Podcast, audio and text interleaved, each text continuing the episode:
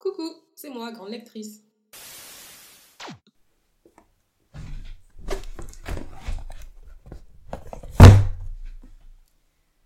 Hello, c'est moi, grande lectrice.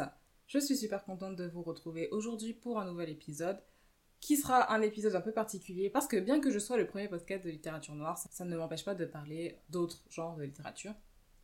Et aujourd'hui, j'avais à cœur de vous parler de littérature jeunesse et plus précisément de littérature jeunesse avec des personnages autochtones et ou des auteurs autochtones. Comme vous le savez, présentement j'habite au Canada et il faut savoir que les Premières Nations ou les autochtones, peu importe comment vous dites, est probablement le peuple le plus opprimé ici. Et euh, j'avais juste envie de lire des livres avec des personnages autochtones. Hein. Franchement. L'explication ne va pas plus loin. Donc aujourd'hui, on va procéder un peu différemment parce que je vous avoue que j'ai pas eu le temps, j'ai eu un peu la flemme de scripter tout ça. Donc j'ai ma boîte juste devant moi, ma boîte avec mes petits livres à l'intérieur que j'ai lus. Je vais piocher au fur et à mesure et je vais essayer de vous parler voilà, des lectures euh, que j'ai eues. Pourquoi des livres jeunesse? Parce que il se trouve qu'à un moment donné, dans mon parcours de lecture, ce mois-ci, j'avais très envie de, de m'aérer un peu l'esprit, de lire des choses plus légères. Et bon, bah voilà, les livres jeunesse, c'est parfait pour ça. Il y a des images, il y a des images, euh, peu de texte, voilà. Et puis il y a une bonne morale à la fin, c'est pas compliqué à comprendre, etc. Et euh, bah, je vous ai jamais proposé de livre jeunesse, peut-être du young adulte, et encore, je suis pas sûre. Je vous ai jamais proposé de livre jeunesse sur le blog et sur le podcast, donc je me suis dit que euh, il y avait un début à tout et que ce serait fort sympa de le faire aujourd'hui. Donc on va commencer avec le premier livre qui est La symphonie des baleines de Steve Skook et illustré par Peter Silvada et par l'édition Héros Jeunesse. Donc ce livre-là, il est déjà d'une part, il est extrêmement beau. Les dessins à l'intérieur, je trouve, bien qu'ils soient relativement sombres, il y a vraiment quelque chose qui se dégage. Les dessins sont très fondus et c'est spécifiquement des dessins euh, de paysages et aussi de, baleines. Donc l'histoire, ça se passe en Alaska, dans un petit village, et il y a une petite fille qui s'appelle. Comment elle s'appelle déjà? Moi, mon problème de nom. Voilà, cette petite fille s'appelle Glaska, et il se pourrait qu'elle ait un don magique et qu'elle puisse entendre le chant des baleines que d'autres personnes autour d'elle n'entendent pas vraiment. Cette année, il y a eu un hiver très rude et très euh, particulièrement glacial pour l'Alaska. Et il se trouve que des centaines de baleines n'ont pas pu, euh, bah, je sais pas comment on dit, euh, je sais pas si elles, elles immigrent vraiment, les baleines. Toujours est-il qu'elles se sont retrouvées coincées par les blocs de glace et qu'elles n'ont pas pu aller là où l'eau était un peu plus fraîche et un peu vivable pour elles. Du coup, il y a tout le village, c'est très beau, franchement, une très belle histoire tout le village qui va se mobiliser pour euh, les aider, mais en fait, ils arrivent à rien. La zone est très compliquée à atteindre. Et petite fille, euh, Glaska, elle veut absolument aider ses baleines et elle dit qu'en fait, les baleines lui parlent et qu'elle lui demande de l'aide. Donc, elle va se mobiliser et elle va, par sa petitesse et sa grande force, mobiliser en fait tout le village pour pouvoir sauver les baleines. C'est vraiment une très belle histoire. C'est très, très émouvant. Et ce qui m'a intrigué en fait, bah, les dessins sont tantôt très froids, tantôt très chauds, je trouve. Mais ce qui m'a intrigué en fait, c'est que l'humain n'est pas forcément mis en avant de, la façon dont on a l'habitude de voir. C'est-à-dire que soit des fois on voit leur silhouette dans la neige, on voit très peu euh, le personnage principal, Glaska, donc. Je crois qu'on doit la voir une fois endormie et c'est tout sur euh, le nombre de pages entières du livre. On la voit qu'une seule fois et j'ai trouvé ça très intriguant. Le fait de pas forcément mettre euh, les humains, même si on voit leur présence, hein. on voit leur présence à chaque page, on voit qu'ils euh, se démènent, etc. Euh, c'est pas ça qui était le plus important et j'ai trouvé ça vachement original comme façon de présenter les choses. On voit là, je tourne les pages, on voit Glass, mais elle est de dos. Enfin, j'ai trouvé ça vraiment très très bien. Voilà. Et je sens que j'ai déjà plus de mots pour lire ce livre, pour vous parler de ce livre. Sachez que je l'ai beaucoup aimé. Et si jamais vous arrivez à le trouver, bah c'est des valeurs euh, de persévérance et d'entraide si jamais vous voulez le lire à vos enfants, vos nièces, etc. Ou si vous voulez le lire aussi, parce que vous voyez, moi je lis des livres pour enfants, donc vous, vous pouvez très bien le faire aussi. Et en plus, cette histoire... Qu'est-ce qui m'énerve, cela? Et en plus, cette histoire du chant des baleines est inspirée d'une histoire vraie. Livre suivant, un peu dans la même veine, c'est Makokum a téléphoné de Iris Loewen. Je suis sûre que je le prononce mal, mais Iris Loewen. Et l'illustratrice est Gloria Miller. Ce livre-là, j'allais dire qu'il est dans la même veine que le précédent, mais euh, en fait pas du tout. Je sais pas du tout pourquoi je voulais vous dire ça, puisque c'est pas le cas. Là, on est sur euh, un livre beaucoup plus fin, moins de pages, avec une couverture beaucoup plus pétante, beaucoup plus appelante euh, à l'œil. Et ma cocoune a téléphoné, c'est une histoire très simple. La fille, le personnage principal, la petite fille, elle habite à la ville avec ses parents, ses deux parents, et sa cocoon, donc ça veut dire grand-mère, en langue inou. Donc sa grand-mère l'appelle une fois de temps en temps pour avoir un peu des nouvelles d'elle et savoir comment ça se passe.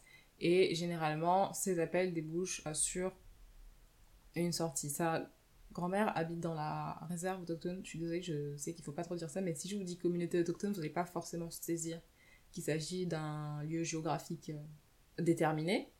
Et du coup, elle va aller dans la réserve et elle va faire... Euh, bah, c'est à ce moment-là seulement qu'elle peut s'imprégner réellement de la culture autochtone. Elle va rencontrer personnes de la communauté, elle va cuisiner avec eux, elle va voir comment sa, sa grand-mère, elle, elle lui fait des chaussons avec euh, de, de, la peau de bête, etc. Enfin, c'est vraiment un livre familial et une histoire familiale et et un livre tout simple, en fait, moi je pense que même que c'est une histoire euh, faite pour aller dormir, pour faire dormir les enfants, pour les mettre au calme, la raconter une petite histoire douce comme ça.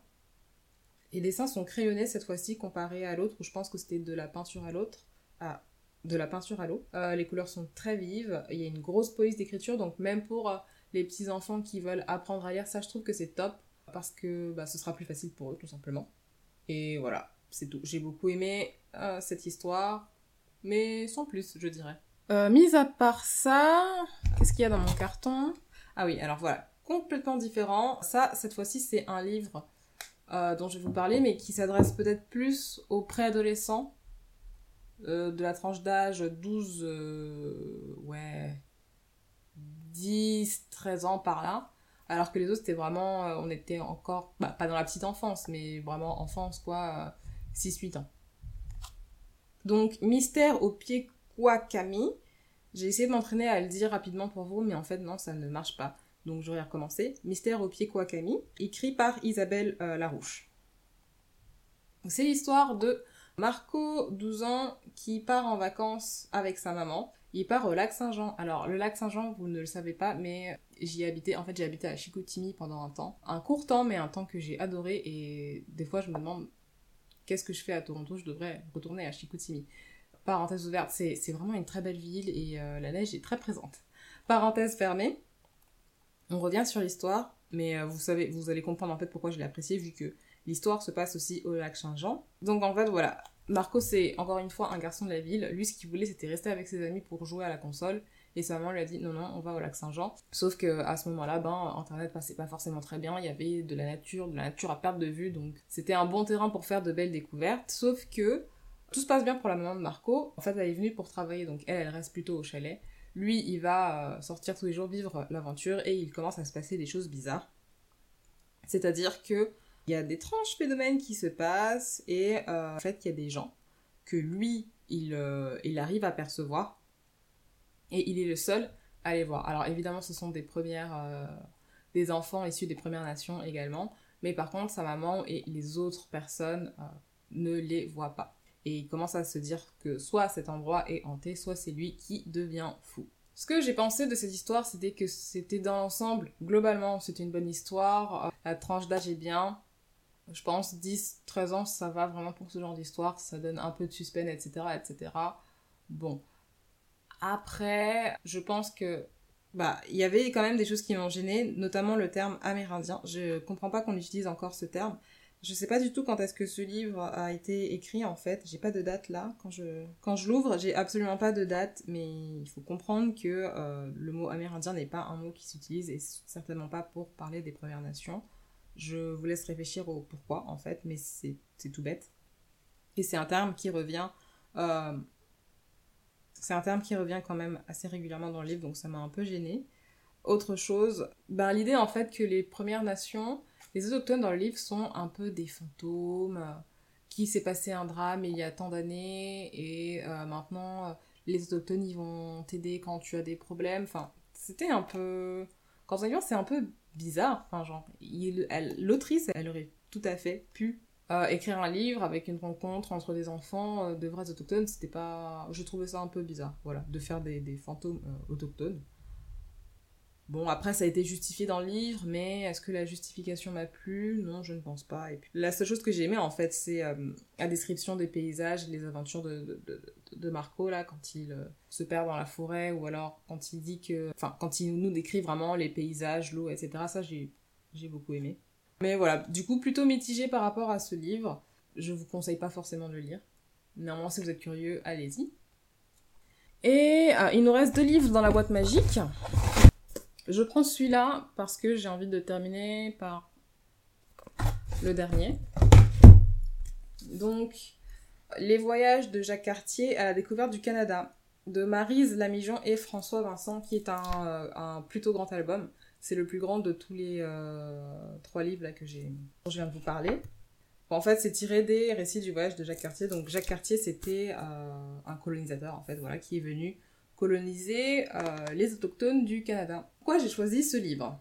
J'ai choisi ce livre parce qu'en fait, je pensais qu'il allait prendre le contrepoint en fait de la colonisation et qu'il allait expliquer aux enfants que voilà, historiquement ça s'est passé comme ça, mais que c'était pas une bonne idée de venir sur les terres des gens, les torturer et les, coloniser. Grande déception parce que c'est pas du tout ce que nous dit le livre. Déjà, il a été écrit par euh, Marise Lamijon, comme je vous l'ai dit. Elle, cette dame, elle est française. Hein. Du coup, j'ai pas trop compris non plus la, la, relation. Au niveau du livre, ben, il y, a de, y a de beaux dessins. C'est pas les plus beaux que j'ai vus, mais il y a de beaux dessins. C'est pas entièrement coloré, il y a, y a, des, des cadres en fait, avec des inserts de, de texte en fait, qui nous expliquent comment, euh, comment Thomas, donc un des suivants de Jacques Cartier, est parti à l'aventure un jour pour décider d'aller découvrir les terres. Et en fait, c'est parce qu'ils étaient persuadés euh, il y avait une rumeur apparemment à cette époque-là qui courait, mais je ne sais même pas d'où venait cette rumeur. Ils étaient persuadés qu'il y avait énormément euh, d'or et de richesses au Saguenay que les autochtones avaient, et, et bah, ils voulaient les richesses. Voilà. Donc c'est pour ça que cette expédition a été faite. Donc en fait, ils les ont trouvés. Je peux vous raconter l'histoire parce que vous n'allez pas lire ce livre, vous n'avez pas envie de lire ce livre, et, voilà. Du coup, ils ont montré les premières fois une autochtone, mais je crois qu'ils n'étaient pas au Saguenay. Euh, ils les ont rencontrés, les autochtones ont bien voulu les accueillir, mais ils n'ont pas bien compris, donc euh, ils leur ont tiré dessus. Enfin, c'est des trucs horribles, et puis euh, c'est que des... il a voulu reconnaître cette terre comme étant la Nouvelle-France, donc il a posé son drapeau dessus, sauf que les autochtones n'étaient pas d'accord. mais lui, il était rusé, donc il a trouvé une autre solution. Enfin, au bout d'un moment. Moi, je... voilà. J'en parlais avec une de mes amies, la dernière fois et en fait on est d'accord que c'est pas du tout un bon livre. Elle l'a pas lu mais je lui ai décrit. Donc on est d'accord que c'est pas un bon livre. Euh, si vous voulez plus d'informations, c'était au XVIe siècle. Ah, vous savez, là où ils voulaient absolument tous faire des découvertes, partir à l'aventure, blablabla. Bla Bref, voilà, on passe. Dernier livre. Dernier livre de ma petite boîte magique. Ah, celui-là, par contre, il est en anglais. Il est quand même assez... Euh, accessible. Il est quand même assez accessible, donc si jamais vous voulez le lire, encore une fois, c'est un livre qui se destine plutôt pour euh, des adolescents ou des adolescentes. Et c'est l'histoire de Violette Péchine. Donc, elle habitait dans une euh, résidence scolaire dans le nord de l'Ontario en 1966. Je vous dis cette date parce que c'est très important. C'était il y a moins d'un siècle. Alors, outre ce livre, moi, on en avait déjà parlé hein, de, de, ce qui se faisait là dans ces écoles. C'est absolument immonde et horrible. Donc, pour vous resituer, pendant plusieurs générations, on enlevait les.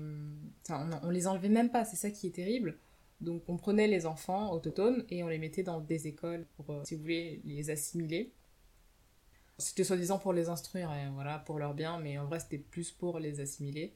On leur interdisait de parler leur propre langue, donc que ce soit euh, le cri euh, ou l'inou, enfin, je connais pas toutes les langues autochtones, mais bon, bref, on leur interdisait de parler leur langue on leur faisait faire des choses qui n'étaient pas dans leur culture, on les faisait prier matin, midi, soir, alors que c'était pas forcément ce que eux ils faisaient euh, à la maison. Ils étaient séparés de leurs parents, de leur famille, de, de, leur système même qui n'était pas du tout le même. Euh, leur système familial en fait n'était pas du tout le même que euh, le système occidental, enfin papa, maman et les enfants, enfin ça fonctionnait pas comme ça, donc ils étaient vachement dépaysés et puis ils étaient aussi un peu soit torturée, soit laissée à l'abandon. Enfin bref, c'était une horreur et c'était juste comme je vous le dis. voilà, ça s'est passé pendant des années, mais l'histoire là se passe en 1966 et ça a été écrit par l'autrice Slipper Jackie est elle-même issue des Premières Nations. Et ce livre n'est pas une autobiographie, mais elle, euh, elle reprend des éléments qu'elle a pu vivre, d'ailleurs elle et des milliers d'autres euh, enfants, euh, pour écrire ce, livre. Il est en forme de journal, c'est pour ça qu'il m'a beaucoup plu, j'en lisais énormément, j'étais beaucoup, beaucoup trop fan du genre du journal quand j'étais plus jeune. Et celui-là est vachement bien fait, il est très beau, je vous montrerai une petite photo si je peux sur le blog. Les pages sont, bien faites, bien découpées, enfin bref, ça a l'air très réaliste, c'est ça que j'essaie de vous dire. Je vais pas tourner autour du pot. Et donc, Violette, ce qu'ils lui ont dit, donc sa mère aussi, elle avait été dans une résidence scolaire. Ensuite, elle est revenue dans la communauté, dans la communauté autochtone, dans la réserve.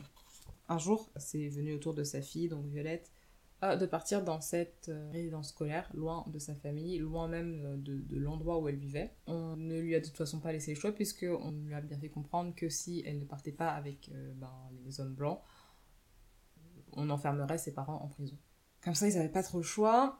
Violette a décidé de tenir ce journal, bien qu'elle n'ait pas le droit et que ce soit formellement interdit. Elle va vivre, ben, j'ai envie de dire, c'est un coming of age, donc elle va vivre ses premières émotions de préadolescente, etc., euh, dans une espèce de, de, prison. Enfin, c'est absolument horrible. Et elle a décidé de tenir ce journal pour plusieurs raisons.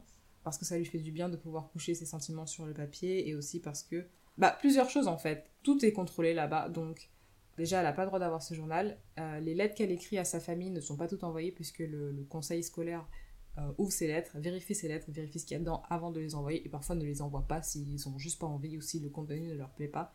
Donc la communication avec sa famille est même rompue à certains moments et elle le vit très difficilement. Donc elle dit qu'elle écrit ses lettres euh, à l'intérieur de son journal pour le moment où elle pourra revoir sa famille. Ce qui se passe en plus, c'est que, alors, moi, quand on m'avait parlé de ces, de ces, espèces de résidences scolaires là, j'avais pas compris qu'en fait, je pensais que c'était des lieux qui étaient réservés pour les personnes autochtones en fait, mais pas du tout. Ce sont des écoles euh, lambda à majorité blanche et elles se retrouvent généralement, parce qu'il est dispatch, elles se retrouvent généralement peut-être 4, 5, un peu plus, euh, bon, 2-3 par classe on va dire, et un peu plus dans tout l'établissement à être euh, des Premières Nations. Donc elles sont pas sur leur territoire, elles sont pas en territoire connu, et puis en plus, elles sont clairement en minorité.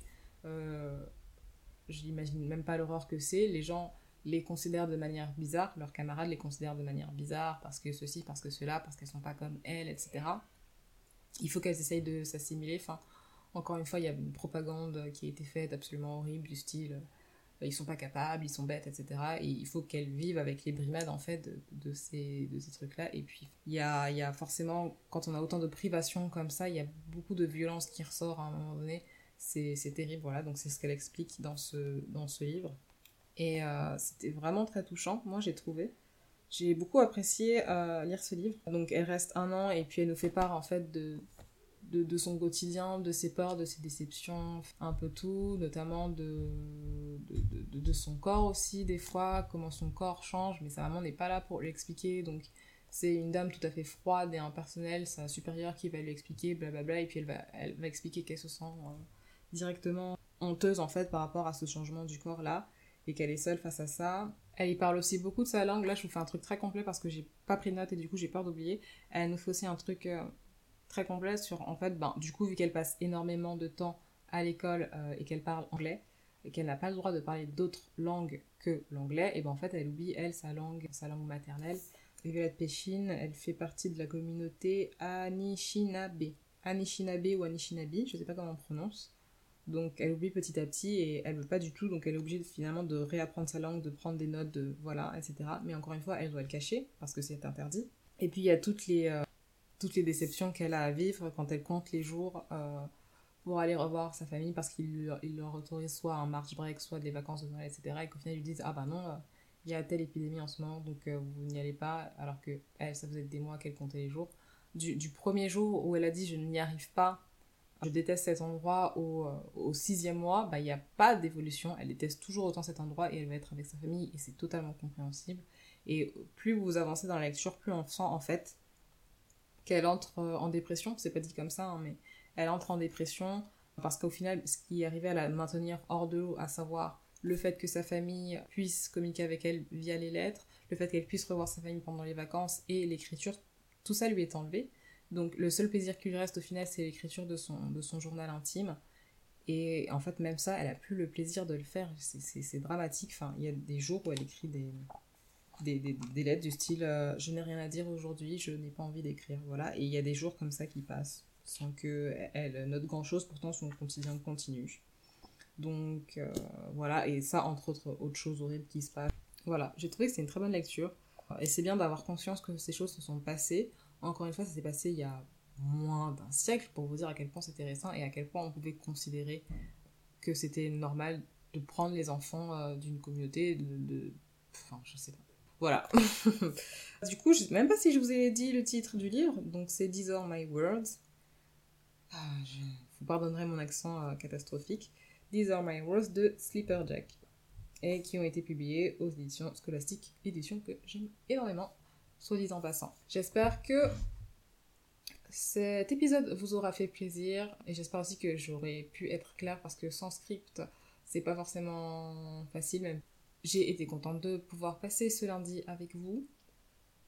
Et si vous avez évidemment des livres écrits par des écrivains autochtones, eh bien en français ou en anglais, sachez que je suis plus que preneuse. N'hésitez pas à me laisser un petit commentaire sur le blog. Et euh, si jamais vous pouvez quand même aller voir mes derniers épisodes ou alors mes derniers articles, ça dépend, je varie beaucoup en ce moment. Je fais de l'actualité, je fais des dramas et je fais les revues euh, classiques. Donc voilà, normalement vous avez de quoi vous mettre sous la dent, surtout si vous ne savez pas quoi lire en ce moment. Et je peux aussi également fortement vous conseiller sur quoi ne pas lire. Passez une très bonne euh, journée ou soirée, peu importe l'heure à laquelle vous écoutez ce podcast. Et moi je vous dis à très bientôt. Ciao ciao